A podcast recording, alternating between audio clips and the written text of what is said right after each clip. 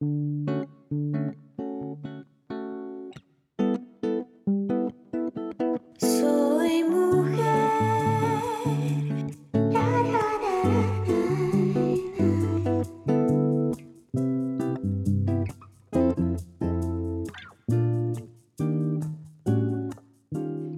Un nuevo episodio de este podcast que está, por supuesto, especialmente preparado para todas ustedes. Bienvenidas. Qué alegría poder compartir una semana más. Hola, Yossi, ¿cómo estás? Hola, Maffer. Y hola, amigas de Soy Mujer. Pues yo estoy súper feliz de estar aquí una vez más y ya lista para pasar un tiempo maravilloso y sobre todo aprender muchísimo. Eso me encanta, Yossi, y estoy segura que al igual que tú, pues todas nuestras amigas también ya están preparadas para comenzar, así que no las hagamos esperar más y comencemos.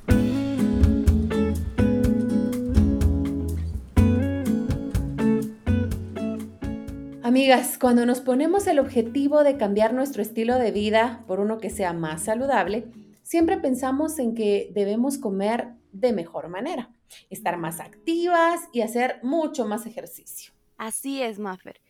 Esos son nuestros objetivos cuando iniciamos y poco a poco vamos agarrando ritmo y conociendo de mejor manera cuáles son las cosas que debemos hacer y que nos ayudan a lograr ese objetivo. Sí, yo sí tienes razón.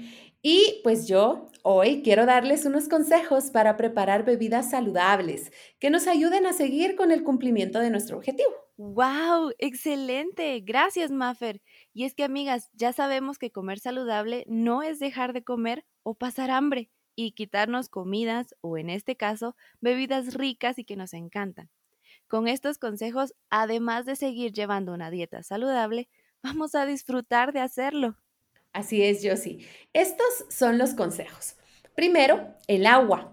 Es la base de cualquier preparado bebible, pero solo debes usar media taza para que no esté inconsistente y pierda los porcentajes vitamínicos de los ingredientes que puedes utilizar.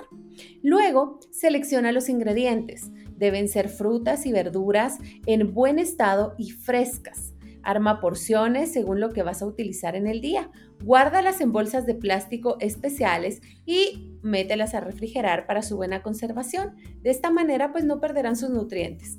Y no uses azúcar granulada. Es mucho mejor utilizar un endulzante natural, como la miel, por ejemplo. Esta te ayudará a darle gusto a tus jugos sin perjudicar la salud.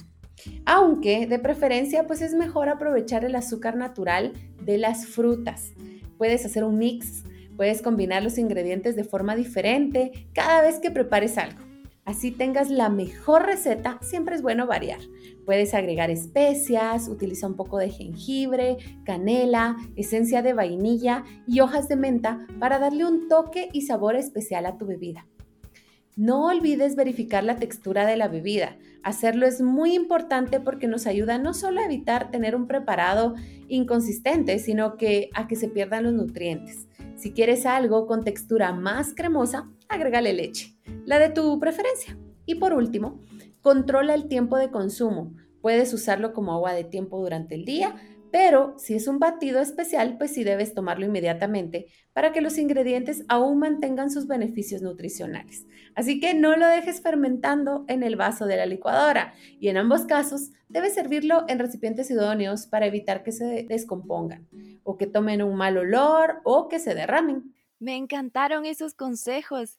De verdad que hay que prestar atención a algunos pequeños detalles que nos pueden ayudar a hacer una gran diferencia en nuestras bebidas y que sean de mejor beneficio para nuestro organismo. Muchas gracias, Maffer.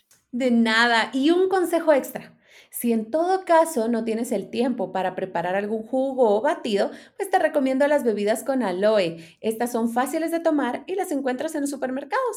Estas ya tienen vitaminas concentradas gracias a las propiedades del aloe.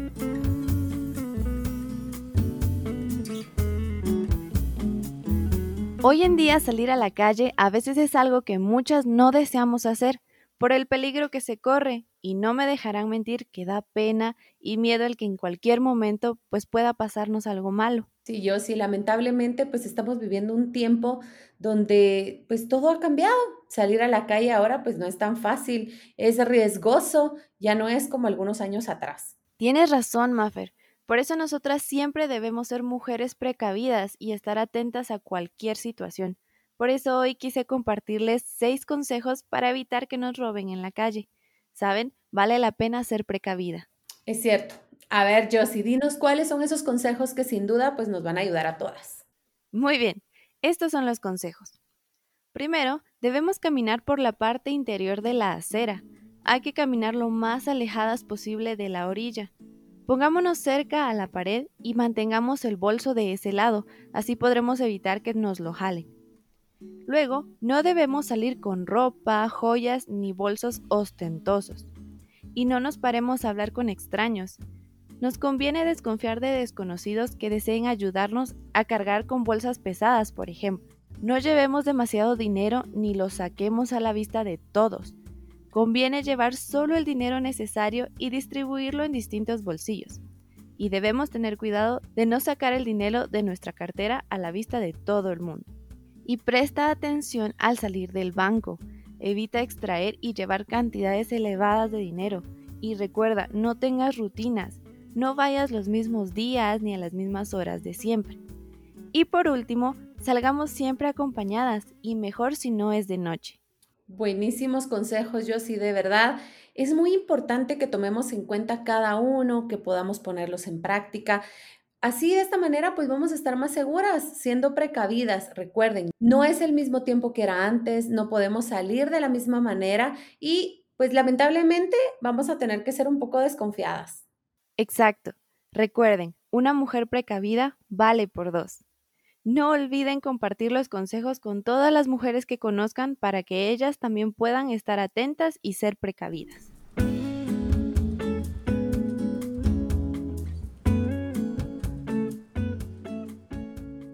Bueno, y un segmento muy especial que la verdad a mí me llena de mucha alegría y es presentarles a la licenciada Andrea Cabrera, porque ella pues es eh, especialista en nutrición, es licenciada en nutrición, pero también tiene una especialidad en fitoterapia y nos va a estar llevando unas cápsulas súper interesantes.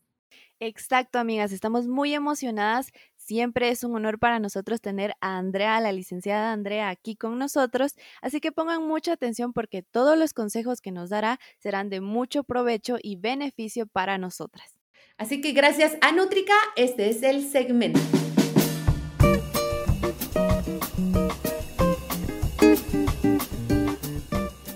Hola, en esta semana te tengo preparada una cápsula muy motivadora acerca de nuestra alimentación y nutrición. Y la llamaré el desafío del practicar una dieta saludable. Le tenemos tanto temor a las dietas que nos alejamos del cuidado que debemos de darle a nuestro cuerpo por medio de una buena alimentación. Las malas experiencias con las dietas inadecuadas nos han creado un cuadro negativo acerca del cuidado propio una dieta se define como el estilo particular o personal de comer alimentos. Es decir, cada quien tiene diferente forma de alimentarse o cada quien tiene una dieta diferente. Y he aquí la diferencia de un régimen alimenticio a una dieta. Existen dietas inadecuadas y dietas saludables. Entre las dietas inadecuadas están los regímenes estrictos y descontrolados que provocan ansiedad, incluso trastornos de la conducta alimentaria como anorexia, bulimia, atracones y rebotes. En esta sección también se incluyen las dietas altas en grasas, azúcares simples o refinados y sodio, que son detectados como una alta frecuencia de consumo de comida rápida o enlatada. Y por otro lado están las dietas saludables. Las dietas saludables o, mejor dicho, un estilo de vida saludable se refiere a un autocuidado de la alimentación. Se basa en la selección consciente de los alimentos, es decir, en el alto consumo de agua o líquidos libres de azúcar, en el consumo frecuente de fibra con vegetales, frutas, cereales integrales o granos, y en la estabilidad de los tiempos de comida, es decir, al cumplimiento de los horarios, en qué momento desayunamos, almorzamos y en qué momento cenamos durante el día. Incluso en la duración de cada tiempo de comida o en la relación que se tiene con los alimentos. ¿En qué punto te encuentras hoy? ¿Cumples tus tiempos de comida que son de 4 a 5 al día. Duras 20 minutos o más de ser posible en cada tiempo de comida. Cada vez que consumes tus alimentos estás estresado, ansioso, triste, angustiado. Porque esto nos refiere y nos da un resultado de que solo comemos por comer. Y aquí es cuando vienen todas las frustraciones y deseos de entrar a una dieta, pero se vuelve como un círculo vicioso. Nunca logramos cumplir con una estabilidad en nuestros hábitos alimenticios y esto hace que quizá nunca podamos llegar a nuestro peso ideal. ¿Consideras que tienes una dieta saludable? ¿O consideras que tienes una dieta inadecuada? Asesórate con profesionales de la nutrición para que puedas encontrar un balance en tu alimentación y mejores tu calidad de vida. Come para vivir, no vivas para comer.